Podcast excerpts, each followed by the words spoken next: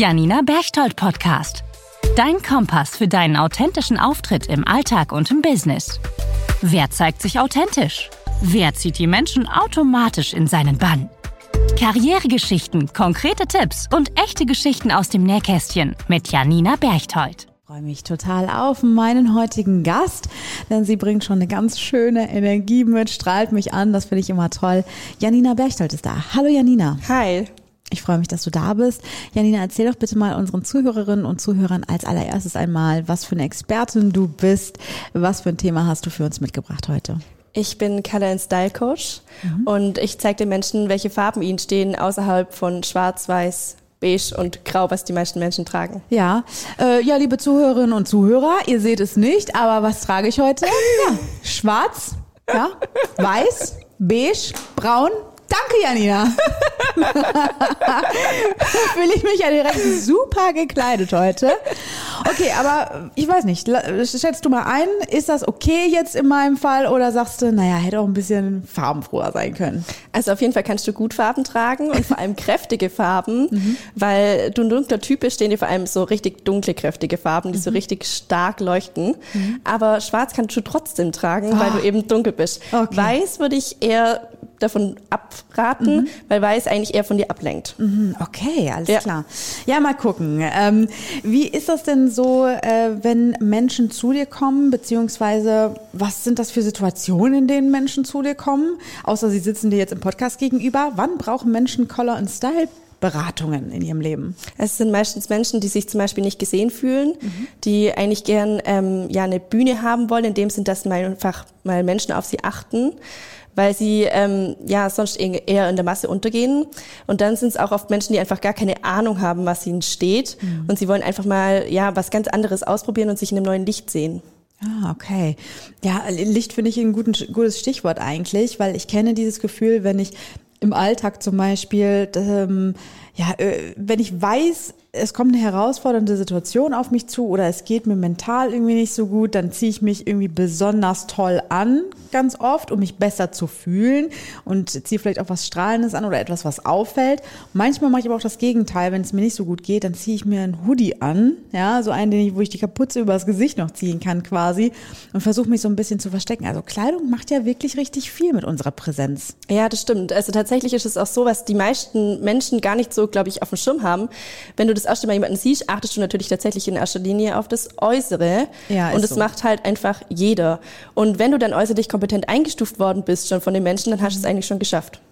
Das heißt, gerade bei so Bewerbungsgesprächen sollte man vielleicht dann doch mal aufs Outfit achten genau. und nicht mit Jogginghose kommen. Da hast du recht. Oder auf die richtige Farbe der genau. Jogginghose genau. achten. Tatsächlich macht Farbe sogar mehr als Schnitt aus. Ah, okay. Ja, genau. Ähm, was könntest du denn jetzt mal unseren Zuhörerinnen und Zuhörern noch so mitgeben? Wir haben jetzt gerade gehört, ich bin ein dunkler Typ, also dunkle, kräftige Farben würden mir stehen. Was machen jetzt, äh, was macht genau der, das Gegenteil von mir? Blond, hell, nordischer Typ.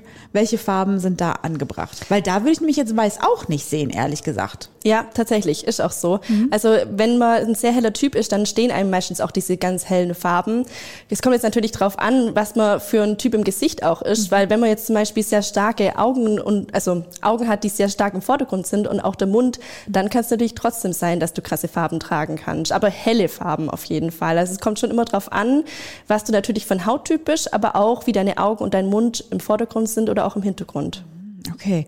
Und spielen die Jahreszeiten auch eine Rolle? Weil bei mir ist es auch schon so, dass ich gegen Sommer ich glaube, wie viele von uns dann doch mal so die Farben raushauen. Also da bin ich dann auch mal irgendwie in bunten Kleidchen unterwegs. Sommer, äh, Herbst, Winter dann doch eher wirklich dann wieder so die gedeckteren Farben.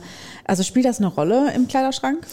Also klar, natürlich ähm, leuchtest du, sag ich jetzt mal, anders, wenn du im Sommer jetzt dunkel bist, mhm. dann wirst du natürlich doch nochmal dich verändern, einfach durch deinen äh, sonnengetönten Teint. Mhm. Ähm, aber es ist trotzdem so, dass die Farben an sich sich nicht groß verändern können. Ein bisschen, aber nicht so stark, weil du einfach vom Typ her gleich bist. Also du kannst jetzt nicht sagen, ich bin jetzt heute zum Beispiel ein kühler Typ und morgen bin ich ein warmer Typ. Mhm. mhm. Apropos, die meisten Deutschen denken tatsächlich, dass sie ein warmer Typ sind. Das ist aber gar nicht so. Mhm. Die meisten sind kühl. Und das erfahre ich bei dir in der Beratung, was für ein Typ ich bin. Genau. Ah, okay. Das ist ja sehr, sehr spannend. Janina, wir haben jetzt ein bisschen was, oder was, was ein bisschen, wir haben viel über Farben gelernt, wir haben deine Arbeit so ein bisschen uns mal ähm, ja angeschaut, wie die aussehen kann. Wir wollen jetzt aber auch noch etwas über dich erfahren, über den Menschen hinter der Expertin. Darum kommt jetzt Fastlane, kurze Frage, kurze Antwort. Mhm. Was wärst du geworden, wenn du nicht die geworden wärst, die du heute bist? Ich glaube Pfarrer wie mein Papa. Was würdest du in der Welt verändern, wenn du es könntest? Ich würde weniger Armut durchsetzen. Äh, we ich würde das, ich würde gerne wollen, dass die Leute weniger arm sind, sondern mehr zur Verfügung haben, um sich mehr zu erlauben und mehr möglich zu machen. Wem würdest du gerne einmal persönlich kennenlernen? Tobias Beck. Wer ist dein Lieblingskünstler oder deine Lieblingskünstlerin? Tatsächlich 50 Cent. ich stelle mir das einfach grandios vor. Du in einem anderen Leben, Pfarrerin, ja. kommst in die Kirche und es läuft 50 Cent. Ja, ich bin total der Gegensatz. das wäre aber geil. Ich glaube, die Kirche wäre voll. Ja. So Candy Shop. Ja, genau.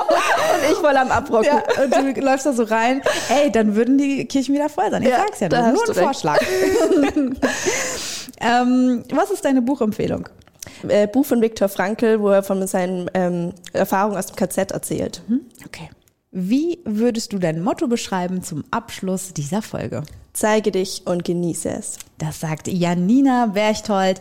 Vielen, vielen Dank, dass du heute hier gewesen bist und uns ein paar Farbtipps mitgegeben hast. Sehr gerne. Ciao.